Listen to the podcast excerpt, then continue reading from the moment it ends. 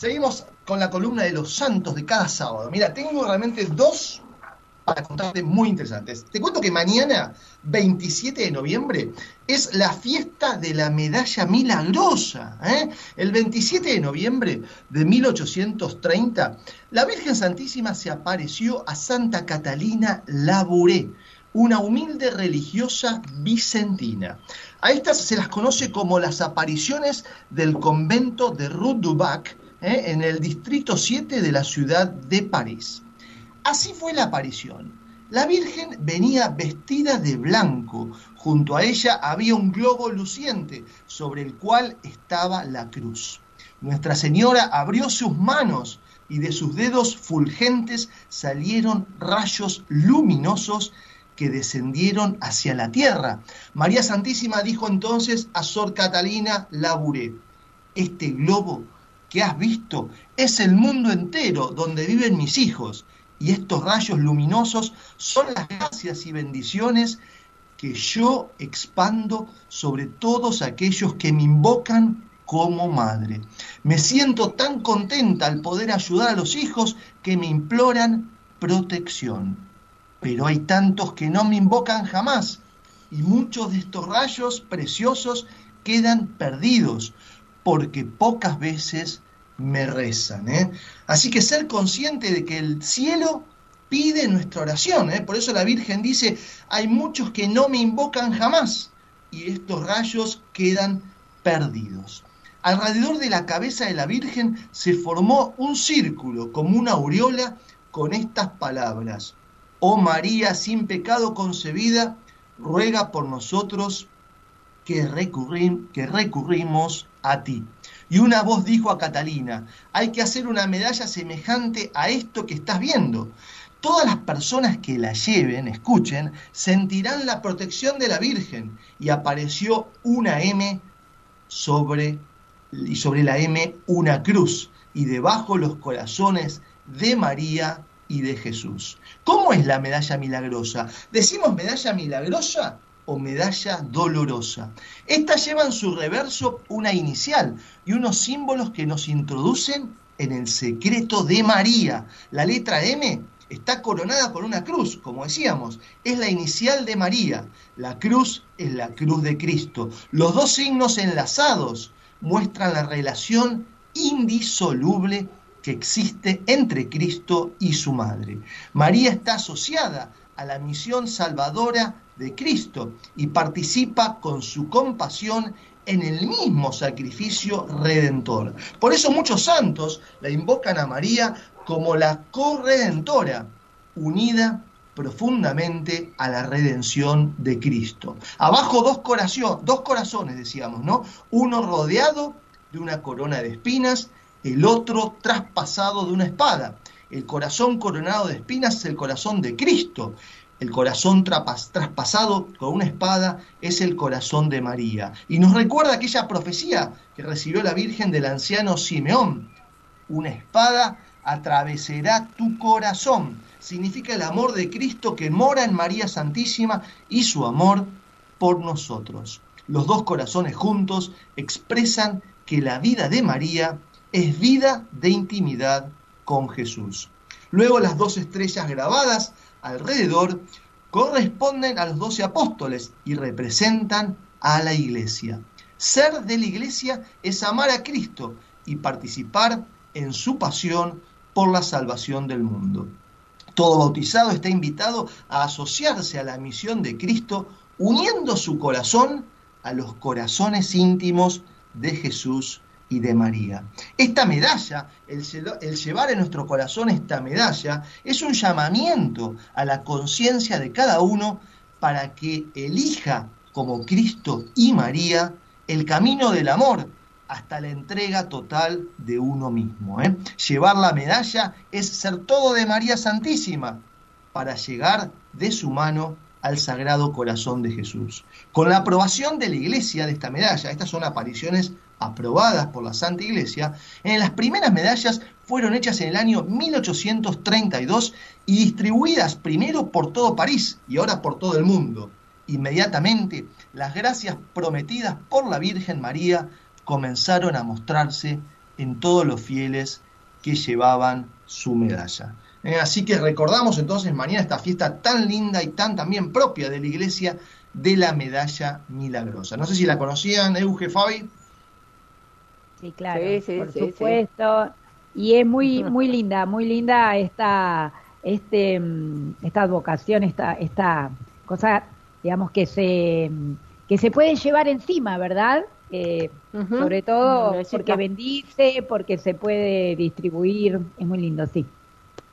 Sí, la verdad que realmente es una gracia especial. También la Virgen, la Virgen nos promete gracias a través de este acto, ¿no? De llevar la medalla en nuestro corazón y llevarla con devoción. Así que recomendamos a todos nuestros oyentes llevar la medalla milagrosa, tenerla muy cerca de nuestro corazón ¿eh? y seguramente la Virgen nos va a asistir en todas nuestras necesidades. bueno, y avanzo uno más, si tengo un minutito, el jueves primero de diciembre, ya arrancando el mes de diciembre, recordamos un santo que no sé si muchos conocen, que es la vida de San Carlos de Foucauld. ¿eh? San Charles de Foucauld, así se lo conoce en la iglesia. Él murió en el año 1916, un santo muy importante, eremita y gran místico francés. Él un día escribió, la fe es incompatible con el orgullo, con la vanagloria, con el deseo de la estima de los hombres. Para creer es necesario humillarse. Charles buscó ante todo al Señor y lo hizo en medio de un mundo que empezaba a construirse, no solo sin Dios, sino especialmente contra Dios, ¿eh? como es el mundo que vivimos lamentablemente actualmente.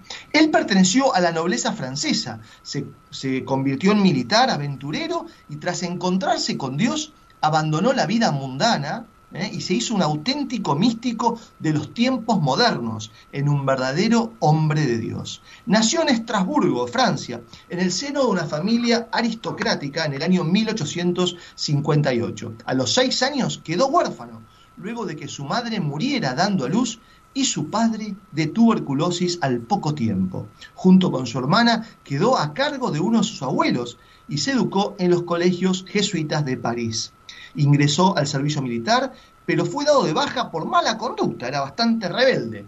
Y ahí empezó una expedición por Marruecos. Fue se convirtió en explorador, empezó a aprender árabe y hebreo, recorrió inhóspitos lugares de Argelia y Túnez y describió culturas y costumbres. Por este singular trabajo, Foucault recibió la medalla de oro de la Sociedad Francesa de Geografía. En 1886 Charles tuvo una experiencia profunda de conversión. Escuchen, todo empezó cuando él se percató y vio la entrega y el fervor con el que vivían su fe los musulmanes. ¿eh? Para él la religión siempre había estado en la periferia de sus intereses y de plano le parecía repulsiva la idea de un Dios creador.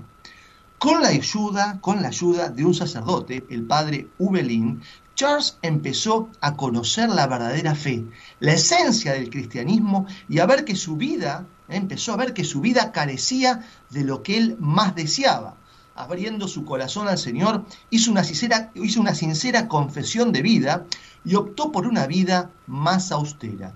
Empezó así a darse cuenta del sufrimiento de muchas cosas que lo cuestionaban profundamente, mientras solo encontraba consuelo y sentido en la oración. Él estaba escandalizado ante los horrores de la esclavitud que seguía practicando sin restricción en su tiempo, empezó a sentir rechazo por las comodidades que la sociedad le ofrecía. Por solidaridad con los que nada tenían, comenzó a dormir en el suelo y renunció a vivir con holgura. Después de peregrinar a Tierra Santa, donde permaneció algunos años, retomó los estudios de teología y él fue ordenado sacerdote en el año 1901. Ya como sacerdote se fue a vivir cerca de Marruecos con la, con la intención de anunciar allí el Evangelio. Lo hizo con especial entrega entre el pueblo de los Tuaregs. Escribió varios libros sobre aquel pueblo y tradujo a su idioma los Evangelios. Charles se estableció en el corazón del desierto de Sahara, abrazando el estilo de vida eremita y la vida mística. Bueno, lamentablemente, el 1 de diciembre de 1916, Charles de Foucault fue asesinado en la puerta de su ermita de un disparo de fusil en medio de un confuso incidente durante tantas revuelas, revueltas, perdón, durante tantas revueltas antifrancesas. Les cuento que 10 congregaciones religiosas y 8 asociaciones espirituales han sido inspiradas por su testimonio y por su carisma. Charles de Foucault fue canonizado por el Papa Francisco el 15 de mayo del 2022. El Papa Francisco señaló hace poco que la espiritualidad de San Charles de Foucault le hizo a él personalmente mucho, mucho bien porque le ayudó a superar las crisis y a encontrar una forma de vida cristiana sencilla, muy cercana al Señor. ¿Eh? Él dice que es un, el Papa decía, es un profeta de nuestro tiempo, que fue capaz de sacar a la luz lo esencial y lo universal de nuestra fe. ¿eh? Él decía, no perdamos, no perdamos, digamos, la esencia del cristianismo en tantas cosas secundarias, a veces con el riesgo de perder de vista la pureza y lo sencillo del Evangelio. El Papa decía que la Virgen nos conceda cuidar y alimentar la misma alegría ¿eh? de San Charles de Foucault, porque la iglesia es el testimonio más claro que podemos dar de Jesús en todo tiempo y en todo lugar. Así que una vida muy rica ¿eh? y a descubrir la vida de este fenómeno, de este místico francés, San Charles de Foucault. Muchísimas gracias, Rafita, como siempre, impecable y muy claro toda tu columna.